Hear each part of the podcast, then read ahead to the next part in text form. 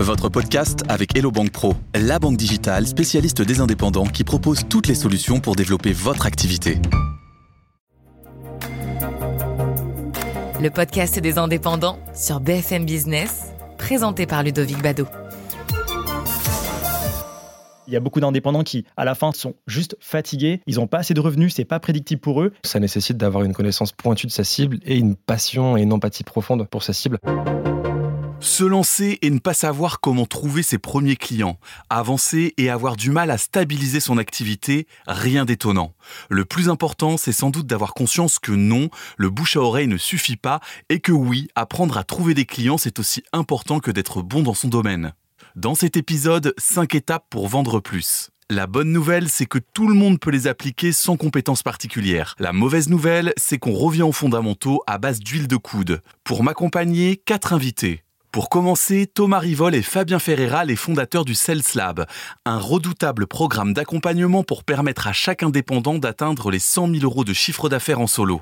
Notre métier, c'est qu'on aide les indépendants à récupérer le cash qu'ils méritent. Donc, on aide les indépendants qui ont une bonne expertise à la monétiser, à faire davantage de revenus. Le cash qu'ils méritent parce qu'il y a des indépendants qui ne touchent pas ce qu'ils devraient euh, toucher? C'est notre conviction, ouais. C'est notre conviction que le marketing est trop niché, que les compétences et que les techniques sont trop cachées. Troisième invité, Augustin Tonnel, passionné de cold calling, autrement dit de prospection téléphonique. Augustin a fait sa réputation sur LinkedIn où il publie très régulièrement sur cette passion atypique. Une prospection téléphonique bien pensée, c'est l'assurance de décoller. Tu pars vraiment de rien de quelqu'un qui était dans son bureau, qui était dans son entreprise. Tu l'as appelé, tu as été le chercher et tu as réussi à lui, montrer que tu pouvais l'aider. Et c'est pour ça que derrière, tu as un shoot qui est intense quand tu prends un rendez-vous parce que tu dis, ça tombe, Ludovic, ça va devenir mon client en fait. Juste avec un simple appel qui a duré 1 minute 30. Je serais vraiment content que tu sois mon client. Avant de devenir le client d'Augustin, place au quatrième et dernier invité, Marius Chola. Lui s'est spécialisé dans la newsletter, convaincu qu'elle est délaissée malgré son potentiel. Ça prend du temps, il faut pas s'en cacher, et c'est une stratégie long terme. Par contre, si on arrive à mettre ça bien en place sur le long terme, ça peut vraiment être un gros générateur de business euh, pour, euh, pour la structure du coup.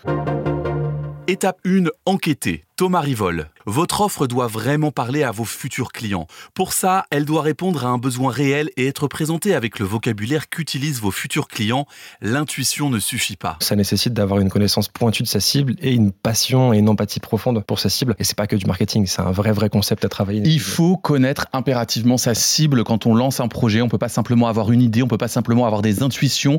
Il faut être euh, très euh, concret et euh, enquêter finalement auprès de sa cible pour savoir le vocabulaire qu'elle utilise. Exactement, c'est ce que j'aime bien appeler le copyjacking. Alors ça vient pas de moi, vous connaissez le carjacking, c'est quand on sort quelqu'un de sa voiture violemment. En fait, moi en copyjacking, je sors les mots de la bouche de mon prospect. Et je sors les mots de la bouche de mon prospect. Exactement, copyjacking. Je vole les mots littéralement. En fait, au lieu de me dire, bah, je vais parler à mon prospect avec mes termes, avec ma compréhension de ses besoins, avec ma vision des choses et mon prisme, non, je fais pas ça. Je prends les mots directement à la source, je m'intéresse à mon prospect, je prends ses besoins et j'utilise dans mon marketing, dans la structure de mes offres, dans la structure de mes mails, etc. J'utilise toutes ces thématiques, tous ces termes, tous ces insights précieux pour construire du coup une offre qui lui corresponde parfaitement. Prendre le temps de comprendre les besoins réels de sa cible et le vocabulaire qu'elle utilise, c'est fondamental. L'erreur courante consiste à ne se fier qu'à son intuition. Souvent, ce qu'on fait, c'est qu'on crée une offre et un produit par rapport à ce qu'on vit au quotidien, par rapport à notre besoin, ce qu'on appelle un peu euh, communément le business passion. C'est-à-dire, j'ai une passion et je vais créer un business autour de ma passion. À mon sens, c'est une connerie dans la mesure où en fait, votre passion, tout le monde s'en fout. Il y a enfin, certainement des personnes qui partagent cette passion et qui partagent ses besoins, mais la réalité, c'est que le marché a des vrais besoins définis. Et tant qu'on va pas creuser profondément besoins, on les a pas. Sortir de l'intuition pour aller vers la raison. Ne me remerciez pas, c'est mon côté poétique. Ce qu'il y a de moins poétique, c'est la manière de le faire. J'ai une technique euh, besogneuse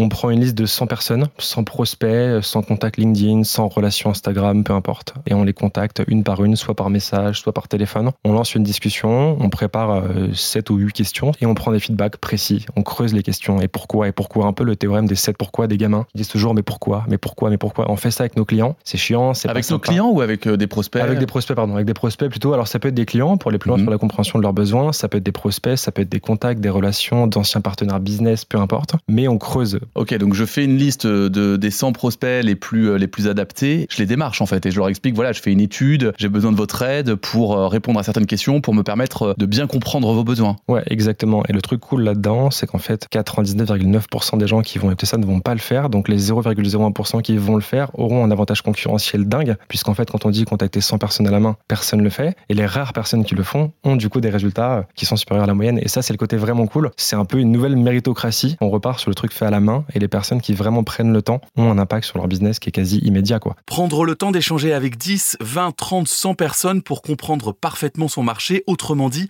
les problématiques réelles de ses futurs clients, c'est un effort toujours gagnant.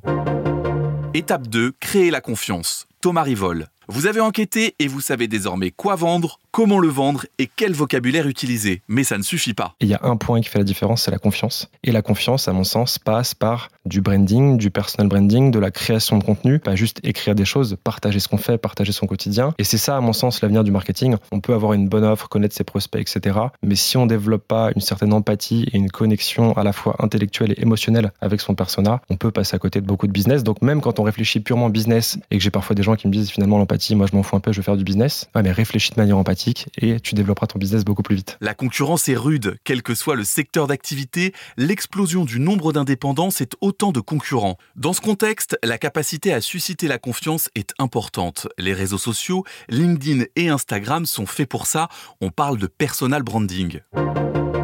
Étape 3, prospecter par message Fabien Ferreira. Oublier le bouche à oreille, être bon dans son domaine, ça ne suffit plus. Quand on est indépendant, on est, on est plus dans le, le fait de délivrer ses clients qu'à d'aller chercher des clients. L'idée, c'est vraiment de se dire, chaque jour, je me prends par exemple une heure ou deux, je vais aller échanger avec des gens. Peu importe que ce soit par téléphone, peu importe que ce soit par email, peu importe que ce soit par... euh, C'est une discipline. c'est une discipline et en fait tous les jours il faut sortir de sa chambre. Quand on reste là à travailler ses offres, à essayer de d'imaginer des choses, on pose des hypothèses mais on les teste jamais et c'est ce qui fait qu'en fait il y, en a, y a beaucoup d'indépendants qui à la fin sont juste fatigués, ils ont pas assez de revenus, c'est pas prédictible pour eux. Ils créent du contenu mais en fait créer du contenu c'est facile. Tu fais ton petit post, appuies sur publier et tu laisses tourner. On peut créer du contenu à vie. Nous on connaît euh, beaucoup de personnes qui ont plus de 50 000 abonnés qui font pas suffisamment de revenus donc là c'est quand même dommage. Il y a une vraie stratégie de vouloir produire, créer de la valeur, créer de l'engagement mais derrière en fait ça ne génère pas de revenus. Les personnes ne- n'ont jamais été en contact direct avec euh, quelqu'un pour proposer une offre adaptée en fait à une problématique spécifique. Se confronter à son marché d'abord par mail et par message sur les réseaux sociaux.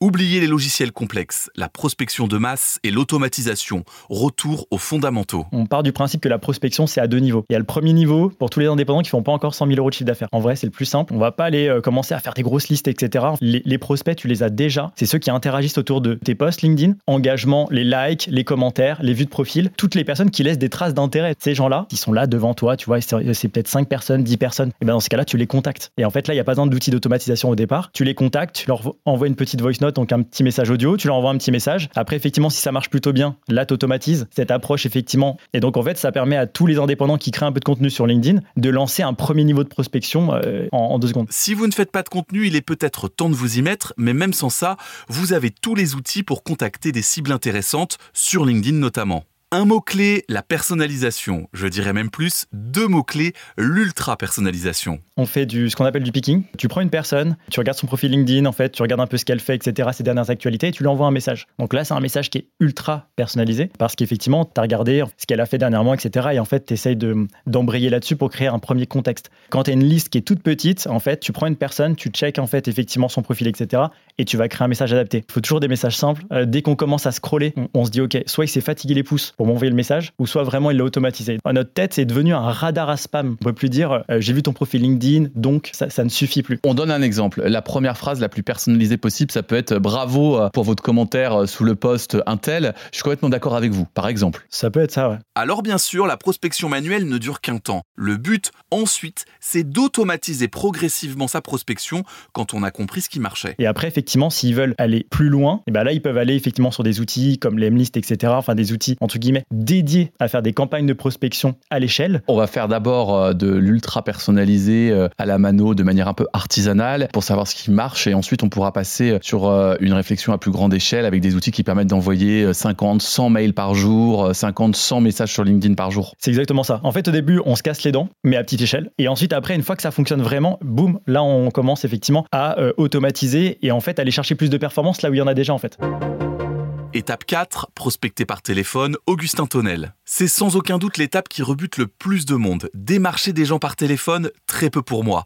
Bonne nouvelle, ce n'est pas du démarchage. Le démarchage téléphonique, il vient pour vendre quelque chose au téléphone. C'est-à-dire que moi aujourd'hui, par exemple, je vends des micros, je vais t'appeler pour vendre mon micro au téléphone. La prospection téléphonique, donc le call call, donc on va appeler ton prospect avec un objectif différent, prendre un rendez-vous pour lui en dire plus sur ce que tu fais. Oui, c'est pas du call pour vendre une formation et récupérer le CPF. Ça, c'est du démarchage pour le coup. Mm. Et par contre, la prospection, c'est euh, j'ai bien fait mon travail de ciblage, ciblage. Je sais que ma cible, elle est alignée par rapport à ma proposition de valeur. Donc je vais l'appeler pour justement lui en dire plus. La prospection téléphonique pour développer son activité consiste à appeler des personnes de manière ciblée, contrairement au démarchage téléphonique qui consiste à appeler n'importe qui. Tu vas prendre une seule cible, ça c'est ce que je recommande à ceux qui nous écoutent, de juste prendre une seule cible. À plein de moments, que ce soit dans des coachings ou quand tu poses la question à des entrepreneurs, toi aujourd'hui tu proposes quoi et à qui? Ils disent ah bah moi j'ai la chance d'avoir une offre qui, enfin, que je parle à tout le monde. que- qui peut parler à tout le monde. Sauf qu'à vouloir vendre à tout le monde, au final, tu vends à personne. Donc, quand tu définis ta cible, définis une seule et même, et même cible. Et ensuite, derrière, tu crées ton fichier et tu vas juste l'appeler, en fait, pour lui en dire plus lors d'un lors d'un rendez-vous de 15 minutes. Qu'est-ce que tu dirais à ceux qui ont peur euh, de, de prendre le téléphone? Semaine après semaine, ton discours, il va être rodé. Ta cible, tu pourras l'aborder d'une meilleure manière et tu auras des meilleurs résultats. Ce qui est extraordinaire avec le cold calling, c'est qu'on a des résultats qui sont euh, significatifs. En fait, automatiquement, au début, tu auras très peu de résultats parce qu'au début, tu vas hésiter, même à certains moments, tu vas te faire raccrocher au nez. Oui, bien sûr, c'est normal que tu aies peur. Il y en a plein qui se disent aussi, je vais déranger mon prospect. Si tu arrives vraiment dans une volonté d'aider ton prospect, sincèrement, et que tu décorrèles en fait ton appel du résultat, du rendez-vous, ou juste tu as détecté que ta cible avait besoin de toi et toi, tu sais que tu peux lui apporter une solution, automatiquement, tu vas être dans un meilleur mindset, tu vas être dans une meilleure condition pour prendre un rendez-vous avec ton. La clé quand on fait de la prospection téléphonique, c'est de se mettre dans une posture où on se dit je suis là pour aider. Place à l'action, la régie compose le numéro. J'ai toujours rêvé de dire ça.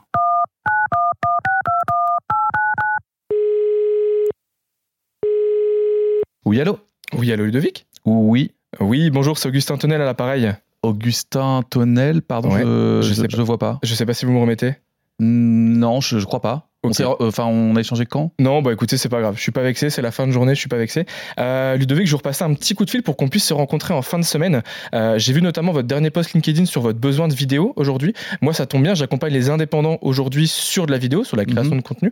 Donc, je me permettais de vous demander si vous étiez plutôt disponible jeudi ou vendredi pour en discuter. Euh, et on- Mais vous, on a déjà été en contact euh Alors, je vous ai passé un petit coup de fil et je vous ai laissé un message vocal la semaine dernière. Mais si vous avez pas le temps d'écouter, c'est pas grave. Ok, oui, effectivement, je suis en, je suis en recherche de vidéos. Euh, donc oui, on peut, on peut éventuellement poser ça. Euh, que je vois sur mon agenda vendredi à, à 14h, ça peut être pas mal. Bah super. Je vous envoie ça vendredi pour 14h. Je vous souhaite une très belle journée. Ok, merci, au revoir. On débriefe l'appel. L'idée, c'est de créer le doute au début pour que ton prospect se dise bon bah, je me sens redevable en fait d'Augustin, je me sens redevable de son appel. Je vais l'écouter parce que mince, je le remets pas, ça se fait pas quoi. Ça tombe, on sait. On a échangé sur un salon il y a un mois et demi, je lui ai filé mon numéro et juste bon bah, je me rappelle pas de lui en fait tout simplement. C'est une petite filouterie quoi. C'est de l'acting. À partir du moment où tu vas te dire que c'est plus que de l'audio, à partir du moment où tu vas mettre un sourire aussi. Là, si je t'appelle, je dis oui bonjour Ludovic. Oui bonjour Ludovic, c'est Augustin l'appareil. Vous allez bien? À l'oreille déjà, c'est c'est plus audible et tu vas dire que tu vas passer un bon moment. Et l'idée, c'est de faire passer un bon moment sur deux minutes à ton prospect pour qu'il accepte de te donner 15 minutes en fait. Le but n'est pas de vendre quelque chose tout de suite, mais bien d'obtenir un temps d'échange. L'idée, c'est que je te rappelle cet après-midi, je vais commencer justement l'appel avec deux mots qui seront ultra puissants, c'est comme convenu.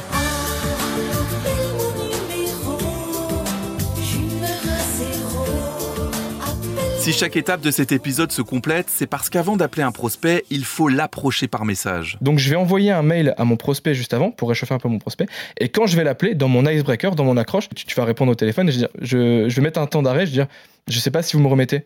Et donc, automatiquement, tu vas dire, euh, bah, tu vas te plonger dans l'appel. Moi, ce que je veux, c'est capter ton attention, c'est avoir ta curiosité. Donc, c'est dire, bah, non, vous avez dit qui? Je vais dire, Augustin, vous, vous me remettez pas?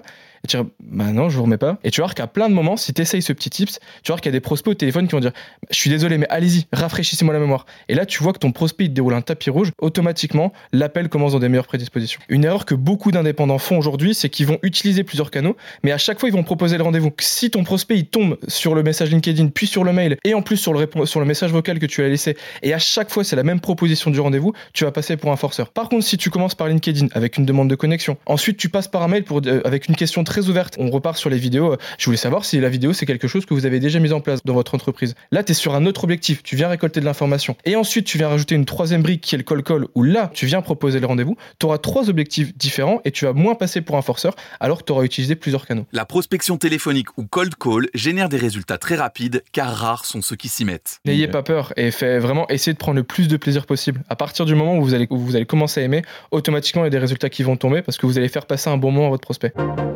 Étape 5, fidéliser Marius Chola.